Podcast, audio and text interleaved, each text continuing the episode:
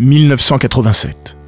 Aux antipodes, la Coupe du Monde de rugby vit ses premières heures. Entre aventure humaine et scepticisme, ce nouveau rendez-vous planétaire va définitivement gagner ses galons lors d'une demi-finale légendaire entre l'Australie et la France. Un match sublimé par l'essai victorieux de Serge Blanco à la dernière minute. Un essai au bout du temps et au bout du monde.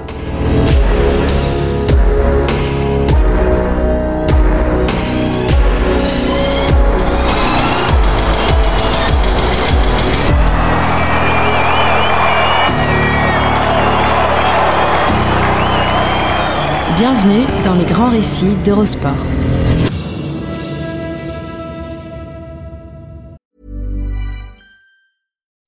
When you make decisions for your company, you look for the no-brainers. If you have a lot of mailing to do, stamps.com is the ultimate no-brainer. Use the stamps.com mobile app to mail everything you need to keep your business running with up to 89% off USPS and UPS. Make the same no-brainer decision as over 1 million other businesses with stamps.com. Use code program for a special offer. That's stamps.com, code program.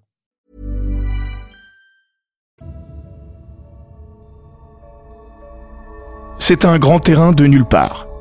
Un stade endormi. Pas à l'abandon, mais pas loin. Petit et désuet. Ici, il n'y a ni lumière, ni écran géant, ni parking. Aucune infrastructure moderne. Seulement deux tribunes bordant latéralement le terrain. Derrière, deux petites buttes en herbe, où l'on s'accroupit autant que l'on s'assoit. Un mot vient à l'esprit et revient encore dans toutes les bouches pour le définir. Champêtre. C'est ici, au Concorde Oval Stadium de Sydney, que se déroule cette histoire. Drôle de théâtre pour de si grands artistes. On n'imagine pas une demi-finale de Coupe du Monde se tenir là. Mais ce France-Australie du 13 juin 1987 n'était pas une demi-finale de Coupe du Monde. C'était une demi-finale de la première Coupe du Monde. Ce mondial 1987, celui des pionniers, relevait de l'aventure, du saut dans l'inconnu. Son esprit, c'était bien plus celui du camping sauvage que du palace 4 étoiles. Le cadre scié à la perfection. Le Concorde Oval dit tout de cette Coupe du Monde inaugurale. C'est une Coupe du Monde d'un autre temps, celle d'un autre rugby, encore amateur, pas encore bodybuildé, où l'on restait sur la pelouse pendant la mi-temps. Un rugby moins athlétique, mais plus libre. Celui des envolées, plus que des percussions. Le rugby du sang, pas encore des commotions. Mieux ou moins bien, à chacun de juger. Mais à coup sûr différent.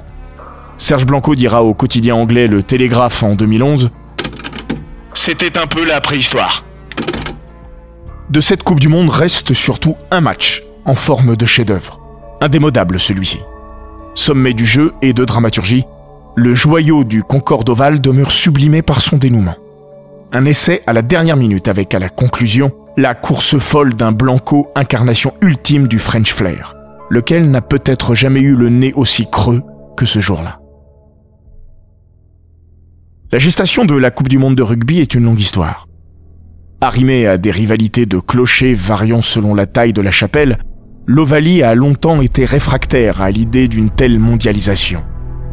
Quand Albert Ferras lance l'idée d'une compétition planétaire à la fin des années 70, le président de la FFR reçoit de l'IRB, l'International Rugby Board, une fin de non-recevoir courtoise mais ferme. Continuez de penser, cher Albert. Reste que le rugby ne peut éternellement demeurer en dehors des grandes messes internationales. Après un nouveau rejet en 1983, l'IRB valide finalement en 1985 le principe de la première Coupe du Monde, malgré les réticences de principe des Britanniques. Deux ans plus tard, le rugby a rendez-vous en Nouvelle-Zélande et en Australie, co-organisatrice. Un mondial un peu de briques et de broc, à l'image de la couverture médiatique. En France, les droits télé sont signés sur un coin de table quelques semaines seulement avant le début de la compétition. À peine plus de 300 millions de téléspectateurs suivront cette édition 1987. Au Japon, l'estimation dépasse les 4 milliards. Serge Blanco utilisera cette métaphore. Personne ne savait vraiment à quoi s'attendre. C'était comme faire l'amour pour la première fois. Bien que diffus, le sentiment de prendre part à un événement qui allait faire date est pourtant bien réel. L'ancien ailier bayonnais Patrice Lagisquet nous confiera Nous étions quand même conscients de vivre quelque chose de particulier. C'était la première Coupe du Monde, c'était pas rien. Même si comparé à une Coupe du Monde aujourd'hui, c'est un peu le jour et la nuit. Mais on sentait qu'il y avait une pression particulière. Pour preuve, les Bleus effectuent en amont une préparation inédite pour l'époque. Le groupe se retrouve dans les Pyrénées, à Saint-Lary. Le même Patrice Lagisquet dira encore On avait effectué des tests physiques, avec saut de vitesse, saut de force, les fameuses tractions à la barre qui étaient compliquées pour certains. Il y aurait quelques anecdotes à raconter là-dessus. Des tests de VMA aussi. Tout ça sortait de l'ordinaire pour nous. Si le rugby est encore amateur, son élite, elle, n'est pas composée de sportifs du dimanche. Encore moins au cœur de ces années 80, où le professionnalisme, gros mot dans toutes les bouches, mais déjà dans bien des têtes, apparaît de moins en moins comme une perspective honteuse. Comme le disait Jacques Fourou dans une de ses formules qui n'appartenait qu'à lui, Nous sommes de bien petits artisans. Nous entraînons deux fois par semaine et nous pratiquons un sport de très haut niveau. Jacques Fourou. Aboyeur, meneur d'hommes, controversé et incompris. Il fut le capitaine le plus contesté et même détesté du 15 de France. Sa rivalité avec Richard Astre, l'autre grand demi de mêlée français des années 70, a fait le miel des médias. Fourou, le petit caporal, du haut de ses 163 cm. Astre ou le petit Mozart du rugby. Leur surnom dit tout du regard jeté sur eux. Le public et la presse réclament Astre. Mais Fourou joue le plus souvent, jusqu'à ce grand chelem mythique dans le tournoi 1977, avec les 15 mêmes joueurs et sans concéder un essai, deux faits uniques. Quelques mois plus tard, Fourou prend sa retraite internationale avant qu'on ne le mette dehors. Fier jusqu'au bout. Il quitte la scène en deux temps et deux tirades. L'une, privée, dans le vestiaire, étouffée par les sanglots. L'autre, publique et revancharde, à destination des médias. Merci à tous. Quant aux journalistes qui ont si souvent écrit mon nom avec des plumes trempées dans le vitriol, s'il vous en reste encore un peu au fond de vos flacons, buvez un coup à ma santé. Il a tout lu, tout entendu et tout subi, le petit caporal.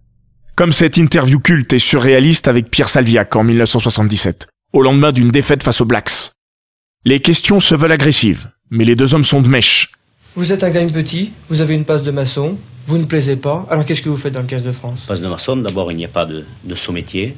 Et peut-être un gagne petit, effectivement. euh, je m'y sens bien. On me prend, je viens.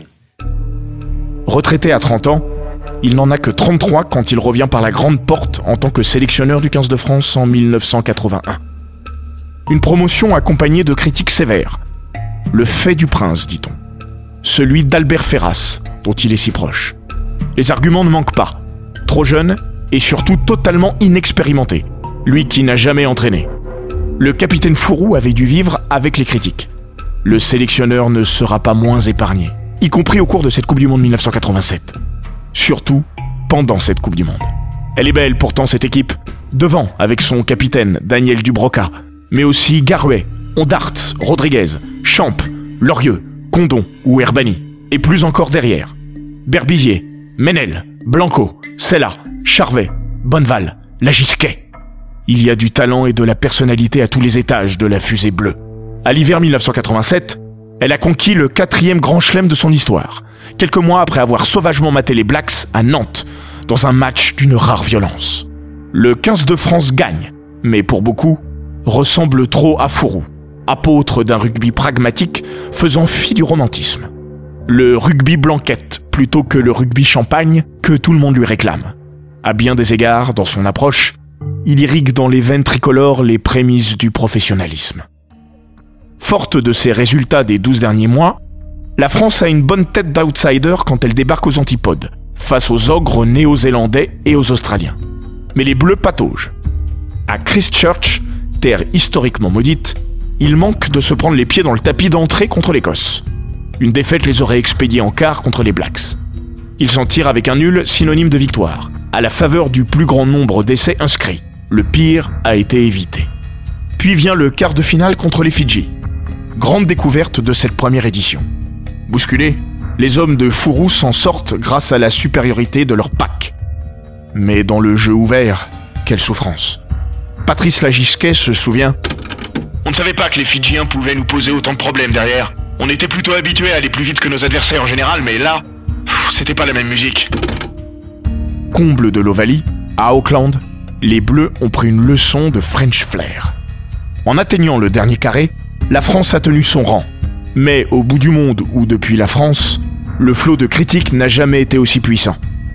On reproche à Fourou ses tâtonnements et ses choix, comme le positionnement de Denis Charvet à l'aile, où le Toulousain est apparu perdu contre les Fidji. Idem pour Franck Menel au centre. Le champion d'Europe se cherche un ouvreur, un ailier, un buteur, et plus grave, une identité. Les ambitions françaises font ricaner, surtout avant de retrouver l'Australie. Les Wallabies sont alors les incontestables ténors du rugby mondial. Alan Jones, son sélectionneur, ancien professeur de français, un brin hautain, a annoncé la couleur avant le début du tournoi. Son équipe sera la première championne du monde de l'histoire. Cette demi n'est là que pour préparer la grande finale face aux Blacks. Le rugby australien revient pourtant de loin. La décennie 70 n'a engendré que cauchemar, avec en point d'orgue l'humiliante défaite à Brisbane face au Tonga en 1973. Du néant va surgir une des plus belles générations de l'histoire. Au début des années 80, Bob Dwyer, un comparable dénicheur de talent, lance une cargaison de jeunes pousses et monte un véritable projet de jeu. Alan Jones, son successeur au poste de sélectionneur, en récolte les fruits en 1984. Les Wallabies signent alors un mémorable grand chelem dans les îles britanniques, inscrivant plus de 100 points en 4 matchs.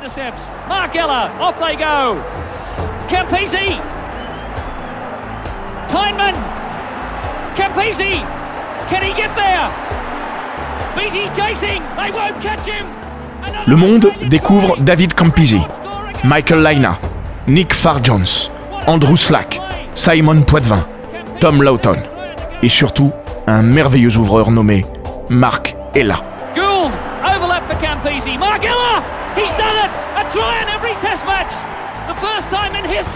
Véritable génie du jeu, rapide, capable de buter et extraordinaire manière de ballon, le numéro 10 jaune s'offre un grand chelem personnel avec un essai dans chacune des quatre rencontres.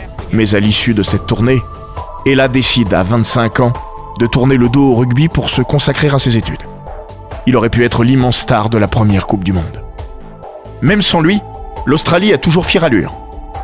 En 1986, elle remporte la Bledisloe Cup en dominant la série de trois tests face aux All Blacks. Ces Wallabies ont donc toutes des terreurs annoncées. Et dans le microcosme du rugby, pas une âme sérieuse n'envisage qu'ils puissent chuter chez eux, devant cette équipe de France, si erratique. D'autant que la France, dans toute son histoire, ne s'est jamais imposée en Australie. Les six jours qui séparent la bouillie de l'Eden Park de la demi-finale du Concorde Oval vont s'avérer aussi tendus que fondateurs. Face aux critiques, notamment une chronique acerbe de Pierre Villepreux dans Libération, Fourou décrète le huis clos et le boycott des médias. Les Bleus se referment sur eux-mêmes. Ambiance lourde. Tous ceux qui ont vécu de l'intérieur la préparation à cette demi-finale l'évoquent aujourd'hui encore avec des frissons. Fourou met ses joueurs face à leurs responsabilités. Tout le monde doit gagner sa place. Didier Cambera-Béraud expliquera plus tard. Le mardi à l'entraînement, il a pété les plombs. Il n'y avait plus de titulaires, plus de remplaçants. Il a dit Je fais deux équipes et je prends les 15 meilleurs. On a effectué un entraînement en opposition sur demi-terrain. C'était un truc de dingue. Patrice Lagisquet confirmera. On s'était rentré dedans, quelque chose de bien. Il fallait gagner sa place et pas se rater, sinon c'était rédhibitoire. La veille du match, le sélectionneur revient enfin devant caméra et micro. Le coucou occitan est remonté à bloc. De toute la tournée, on n'a jamais fait d'entraînement de ce niveau. Avec ce niveau de sérieux et d'enthousiasme. Ce match contre l'Australie, on va le jouer avec une énorme envie de gagner. Jacques Fourou a gagné son premier pari, en convoquant l'esprit de Nantes, ou celui de Dublin, avant le match décisif du tournoi 77. Celui du Grand Chelem. Avant le coup d'envoi, dans le vestiaire de Lansdowne Road, le caporal et son armée bleue s'étaient placés en cercle. Et dans le vestiaire, voilà, sur le sol du vestiaire, un magnétophone, vous savez ce que c'est un magnétophone, un petit engin comme ça dans lequel on a glissé une, petite cassette. Et c'était Nabucco de Verdi, le chant des esclaves. Et on se tenait comme ça, tous en cercle, avec Toto Desclou, qui avait été l'inventeur de. Pas ce stratagème, parce que, vous voyez, quelques années après, 30 ans après, je vous en reparle, personne ne savait ça. Vous voyez qu'il y avait 15 mecs là qui étaient prêts à, je vais dire à mourir, n'exagérons pas, mais c'était chaud quand même. Match en Irlande, dernier match du Grand Chelem. Et là, nous avons eu nos trois minutes de Nabucco, de Verdi. Ce 13 juin 1987, personne n'a envie de mourir. Mais en dehors de cette extrémité, les petits bleus sont prêts à tout pour ne pas se laisser marcher dessus. Au bout de cette semaine si riche, Pierre Berbizier plante la dernière banderille fédératrice dans le vestiaire du Concorde Oval. Dans les pas de son sélectionneur, il joue à son tour sur la corde du seul contre tous. Ils ont tué l'événement. Alors on va le recréer. Pourtant, à la demi-heure de jeu, le 15 de France a la tête sous l'eau. Un drop et deux pénalités de Michael Laina ont placé les Wallabies à la tête d'un matelas déjà confortable. 9 à 0. Frustrés, les Bleus rivalisent sans conclure. Se voient même refuser un essai sans trop savoir pourquoi et concèdent trop de pénalités. À 5 minutes de la pause, Laina bénéficie même d'une nouvelle occasion d'ajouter 3 points, mais rate une pénalité largement à sa portée. Qui réussit cette pénalité. Non, non, non, ça ne passe pas sur 6 pour l'équipe de France. Première pénalité ratée de Michael Laina. On ne 9 à sait 0. si les gens ont applaudi l'échec ou applaudi le fait qu'ils ne méritaient pas de le réussir. Lorsqu'on lui demande, 32 ans après, quelle image de cette demi-finale jaillit spontanément à sa mémoire, c'est ce moment-là que Patrice Lagisquet met en lumière. Avant le match, on s'était dit, jusqu'à 12-0, on s'en fout. Il fallait qu'on sorte de là en ayant l'impression d'avoir tout donné. Et d'avoir joué notre rugby. Quand Laina manque la pénalité pour le 12-0, je me souviens avoir pensé, tiens, ça, c'est un signe. On sentait qu'on créait du jeu, on leur posait des problèmes. On n'était pas du tout inhibés. Ce fait de match oublié se double une poignée de minutes plus tard d'un tournant dont tout le monde se souvient. Sur une touche australienne devant l'embut des Wallabies, le pompier Alain Lorieux arrache le ballon avant d'aplatir en coin. Au lieu de virer à 0,12, les Français tournent à 6,9. À l'époque, l'essai valait seulement 4 points. Et ce n'est plus du tout la même histoire. Le formidable, monde oui, pour les c'est vrai. Australiens. Et on lui arrache la balle. Lorieux, attention. Lorieux, ouais, il va marquer Lorieux Troisième essai international d'Alain Lorieux après la Nouvelle-Zélande Incontestable. On va revoir cette phase de jeu. Lorieux, le solide Lorieux. Après la Nouvelle-Zélande et les Fidji essai Le contre second acte est un des plus extraordinaires de l'histoire du rugby. Cinq essais. Un chassé-croisé incessant au tableau d'affichage. Des actions de classe toutes les trois minutes. Un suspense étouffant et un dénouement à la fois magnifique et dramatique, selon le point de vue. Il ne manquera rien, même si le revoir aujourd'hui donne parfois un sentiment anachronique. C'était un autre rugby, à l'intensité physique incomparable. À l'époque, la règle au sol n'est pas la même. Il est interdit de conserver le ballon. Les longs enchaînements tels que nous les connaissons de nos jours n'existent pas. Ce France-Australie est tout sauf une affaire de chiffres. Mais une statistique témoigne du rythme délirant de la rencontre. 67. Soit le nombre de ballons perdus, comme autant de munitions offertes à ces deux équipes joueuses. Ce que le jeu perd en structure, il le gagne en dynamisme. Surtout quand les lignes arrières françaises donnent leur pleine mesure. L'ego fouetté par l'affront fidjien, elle livre un récital au Concorde Oval. Philippe Sella, d'abord, d'un crochet intérieur magique, puis Patrice Lagisquet, propulsé vers la terre promise par la grâce d'une offrande de Serge Blanco. Deux essais magistraux. Le premier a permis aux Bleus de mener 12-9, le deuxième 18-15. Bizier, pour Charvet. Blanco. Blanco qui reprend à l'intérieur. Qui a le soutien de la Gisquet, c'est de la Gisquet Ah, de la Gisquet. On attrape C'est pas la parti Gisquet pour la Gisquet. Essai de la Gisquet Le troisième Ah, oui. essai de l'équipe de France après Laurier, c'est là Essai de la Gisquet Et l'équipe de France qui reprend maintenant l'avantage Avec- 16 à 15 Avec un formidable travail offensif de la part de Serge Blanco qui a su manœuvrer. On va revoir cette récupération de balle française ici par toujours Berbizier. À défaut d'agir, le favori australien réagit. Campisi a répondu à Sella, puis Codet à Lagisquet. À 5 minutes de la fin du temps réglementaire, la prolongation se profile. 21-21. C'est le moment choisi par les Bleus pour relancer de leur 22. Mauvaise pioche. Chassé. Pris dans l'étau australien, ils concèdent une pénalité au pied de leur poteau. Laina s'en délecte. 24-21. Tel serait donc le destin de ce 15 de France. Joueur, charmeur, magnifique, mais condamné à une glorieuse et épique défaite. Avant Blanco le héros, entre alors en scène le sauveur Canberra-Béraud. Le Biterrois provoque lui-même une faute australienne avant de réussir sa pénalité en coin. À l'entrée du temps additionnel, revoilà les Bleus à hauteur. À ce niveau, non.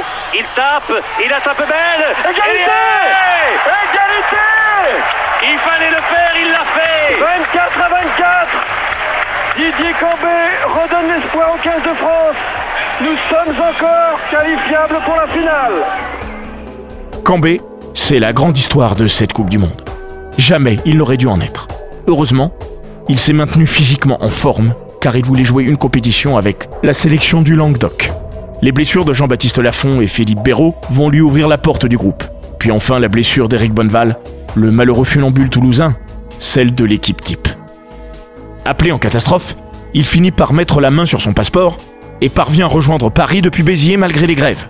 Son mondial à lui a été épique avant même d'avoir commencé. Lors de la phase de poule, Cambé trouve le moyen d'entrer dans l'histoire du rugby. Il claque 30 points contre le Zimbabwe, record mondial à l'époque. Mais c'est bien la demi-finale qui va l'installer dans le Gotha. Fourou a une idée cocasse, qui s'avérera géniale. Le placer à l'aile. Mais le sélectionneur a trop besoin d'un buteur. Dans ce rôle, Cambé est parfait. Face à l'Australie, il inscrit 14 points au pied. Sans lui, jamais il n'y aurait eu de finale de Coupe du Monde. Il fut, comme on ne le disait pas alors, le facteur X de cette équipe de France. Reste que l'hommage rendu aujourd'hui par Patrice Lagisquet va bien au-delà de la précision, fut-elle diabolique, du buteur? Il est certain qu'il a apporté un énorme plus avec sa botte, qui nous a permis de rivaliser. Mais on oublie souvent que Didier c'était d'abord un très très bon joueur de rugby, qui pigeait le jeu, un vrai surdoué. Et puis il allait vite, il ne dépareillait pas dans cette ligne de trois quarts. En l'état, ce match a déjà tout du premier grand monument de ce naissant rendez-vous planétaire. Il n'y a plus qu'à parachever le chef-d'œuvre avec ce qui reste aujourd'hui encore un des essais les plus célèbres de l'histoire du rugby. Entre le moment où le pack bleu gratte un ballon devant ses 22 mètres et celui où Serge Blanco va aplatir en coin, vont s'écouler 37 secondes d'un paradis qui apparaît perdu, tant ce rugby-là semble ne plus exister. 10 des 15 tricolores vont se trouver directement impliqués sur cette séquence culte. Le coup de pied de recentrage de la Gisquet, l'hésitation coupable de Campizy au point de chute, où se trouve aussi un certain Lorieux. Le deuxième ligne se sacrifie. KO, il s'écroule au sol, bras en croix. C'est dans cette horizontale position christique que Pimpon achèvera cette action sans rien en voir. Au relais viennent ensuite Herbani et Champ, puis Ondart et Garuet, Pilar déchaîné. Lolo Rodriguez sert alors Charvet. Cadrage, débordement pour percer jusque dans les 22 Australiens avant d'être repris par Campizy. La défense des Wallabies peine à colmater les brèches. Renversement de Berbizier sur une longue sautée à destination de Lagisquet. Stoppé net, TGV Atlantique balance le ballon derrière lui. Laina, gêné par Champ, ne peut s'en saisir. Lolo Rodriguez ramasse la mise et place la fusée Blanco sur orbite. Qui d'autre que lui pouvait conclure ce mouvement comme seul le rugby français peut alors en générer? Blanco, alias le pelé du rugby. L'incarnation ultime du jeu des années 80. Le génial arrière du Biarritz olympique va devoir se le peler quand même cet essai. Lorsque Rodriguez le serre, il lui reste près de 20 mètres à couvrir. Avec quatre Australiens aux trousses, il n'a d'autre choix que de tout miser sur un essai en coin. À deux mètres de l'embut, Serge Blanco plonge pour aplatir. Un homme, invité bien improbable, l'a repris. Tom Lawton. Le talonneur des Wallabies face à la gazelle bleue. Il faut voir et revoir cette course folle de Lawton, s'arrachant pour empêcher la catastrophe nationale de se produire. Il y est presque. Lorsque Blanco s'étend de tout son long, le numéro 2 australien l'a repris, mais trop tard pour le propulser en touche. Qui retrouve à l'intérieur Rodriguez la balle Blanco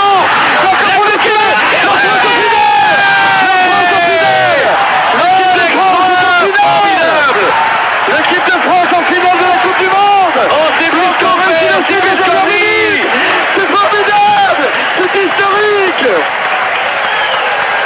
L'essai est accordé par Monsieur Anderson. À la 44e minute de ce deuxième mi-temps Serge Blanco marque le 1 Cette phase de jeu on un peu en fin d'action. Cet essai est de ceux dont la vision ne se démode pas. C'est un grand n'importe quoi, un joyeux bordel, du foutraque tout sauf construit. Il n'y a plus de schéma, à l'image du duel final Blanco-Lawton. Mais c'est ce qui le rend unique. Il n'aurait pourtant pas dû être accepté cet essai. Aujourd'hui, il ne franchirait pas le seuil de l'arbitrage vidéo. Au moment de ramasser le ballon, Laurent Rodriguez a commis un petit en avant. Brian Anderson, l'arbitre écossais, ne l'a pas vu. Patrice Lagisquet se souvient. C'était un en avant dans les mains, comme dit Lolo, alors ça compte pas. Quatre ans plus tard, après un quart de finale crève-cœur perdu 19-10 au Parc des Princes contre l'Angleterre, les Français pesteront, pour rester polis, après l'arbitrage de David Bishop. Michael Laina se chargera de rappeler aux Bleus l'étroitesse de leur mémoire. Je comprends les Français, mais il y a 4 ans, on a perdu sur un essai qui n'aurait pas dû être accepté. Cette fois, c'était en leur faveur. Tant mieux d'ailleurs, parce que c'était un essai extraordinaire. Un grand moment de sport, et je suis heureux qu'il n'ait pas été refusé. Lagisquet confessera plus tard. Comme joueur et plus encore comme entraîneur, je ne supportais pas ce genre d'erreur. Si j'avais été en face, je crois que j'aurais pas aimé, mais du tout. Je suis pas sûr d'avoir le caractère aussi fair-play que Laina. Dans leur ensemble, les Australiens ont d'ailleurs été aussi formidables après le match qu'ils avaient pu être arrogants avant. Je n'ai jamais fini aussi épuisé. J'ai couru, couru. Le jeu était tellement ouvert. Le score a changé de main au moins 100 fois. Les Français étaient forts, à la hauteur de l'événement. Mais quand ils étaient déterminés comme ça, ils étaient presque imbattables. Avouera de son côté Tom Lawton. David Campisi, lui, parlera du plus grand match dans lequel il était impliqué. Instantanément, ce France-Australie gagne ses galons de match légendaires. Y compris dans la presse britannique, pourtant peu encline à s'enflammer pour le 15 de France. Mais elle ne put que s'incliner, à l'image de John Reason dans le Sunday Telegraph. Je ne pensais pas vivre assez longtemps pour voir un match qui atteindrait le niveau de celui joué par les Barbarians et les All Blacks en 1973 à Cardiff. Mais celui-ci y est parvenu. Il s'est passé tant de choses en tout point du terrain que cette rencontre sera en mémoire aussi longtemps que la Coupe du Monde existera. Patrice Lagisquet, lui, avoue n'avoir retrouvé qu'une seule fois les sensations vécues ce jour-là. Ce ne fut pas comme joueur, ni même comme entraîneur, mais en simple spectateur.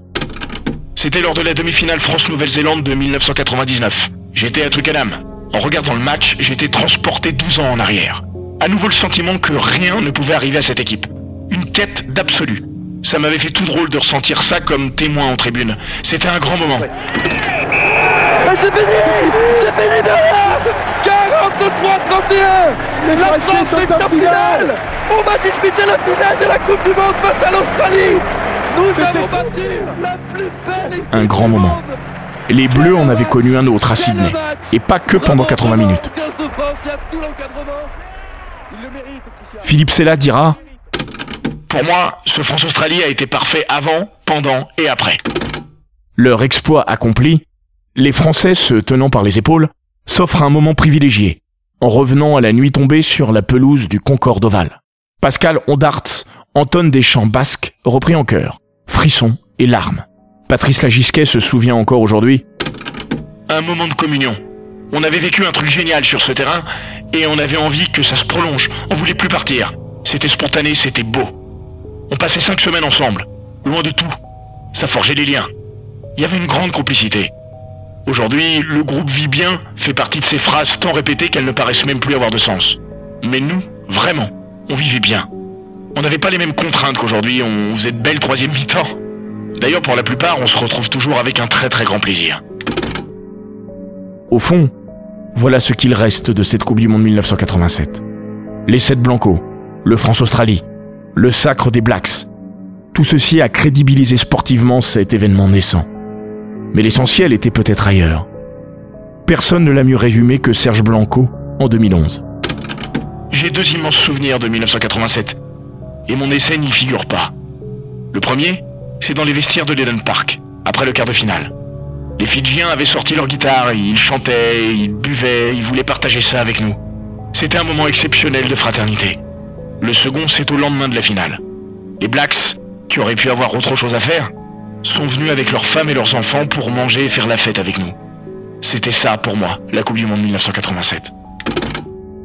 Pour les Bleus, cette finale aura été aussi terne que la demi s'était avérée exceptionnelle. Ils l'avaient perdue avant même de la jouer. Autant Jacques Fourou avait su trouver les bons ressorts en amont du défi australien, autant il se trompera sur toute la ligne cette fois. D'abord en imposant une préparation aussi musclée que pour l'Australie, alors que ses joueurs avaient d'abord besoin de récupération.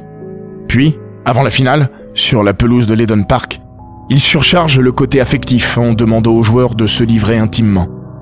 Patrice Lagisquet se souvient. Nous étions dans l'embut avant de retourner au vestiaire. Chacun a parlé. Moi, j'ai évoqué ma femme. Elle était enceinte et notre première fille était trisomique. Je culpabilisais beaucoup de l'avoir laissée seule en France. Même si nous vivions quelque chose d'extraordinaire, je n'étais pas bien psychologiquement. J'ai pleuré. Beaucoup ont pleuré. C'était trop. Il a que les Argentins qui sont capables de pleurer comme ça et de se transcender après. Nous, les Français, on y laisse des plumes. Ce sera leur lettre de Guy Moquet avant l'heure. Déjà rincés physiquement, les Français le sont maintenant émotionnellement et ne s'en relèveront pas. Face à des All Blacks doublement désireux de triompher chez eux et de laver l'affront de la défaite à Nantes sept mois plus tôt, la bande à Dubroca s'incline 29 à 9. Un rêve est passé. That is all.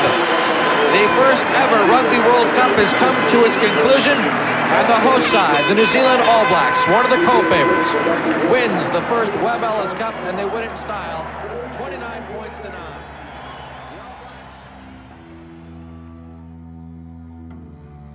Pour le 15 de France, cette première édition aura donné le ton de ce que sera durablement son rapport à la Coupe du Monde.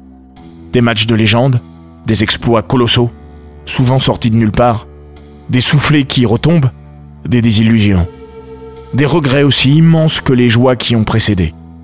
Les Bleus ont joué trois finales, autant que l'Angleterre, plus que l'Afrique du Sud, mais ils n'ont jamais été sacrés. À défaut de titres, restent les souvenirs. Eux aussi ont quelque chose d'indélébile, à l'image de cet essai, au bout du temps et au bout du monde.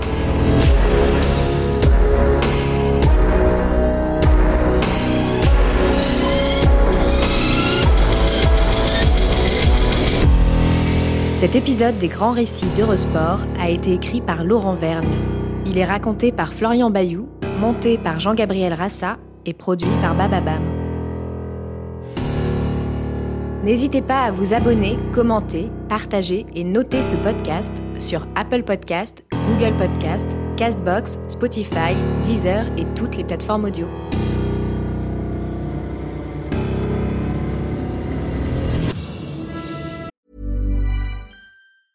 Hey, it's Paige DeSorbo from Giggly Squad. High quality fashion without the price tag. Say hello to Quince. I'm snagging high-end essentials like cozy cashmere sweaters, sleek leather jackets, fine jewelry, and so much more. With Quince being 50 to 80% less than similar brands. And they partner with factories that prioritize safe, ethical, and responsible manufacturing. I love that. Luxury quality within reach. Go to quince.com slash style to get free shipping and 365 day returns on your next order. Quince.com slash style.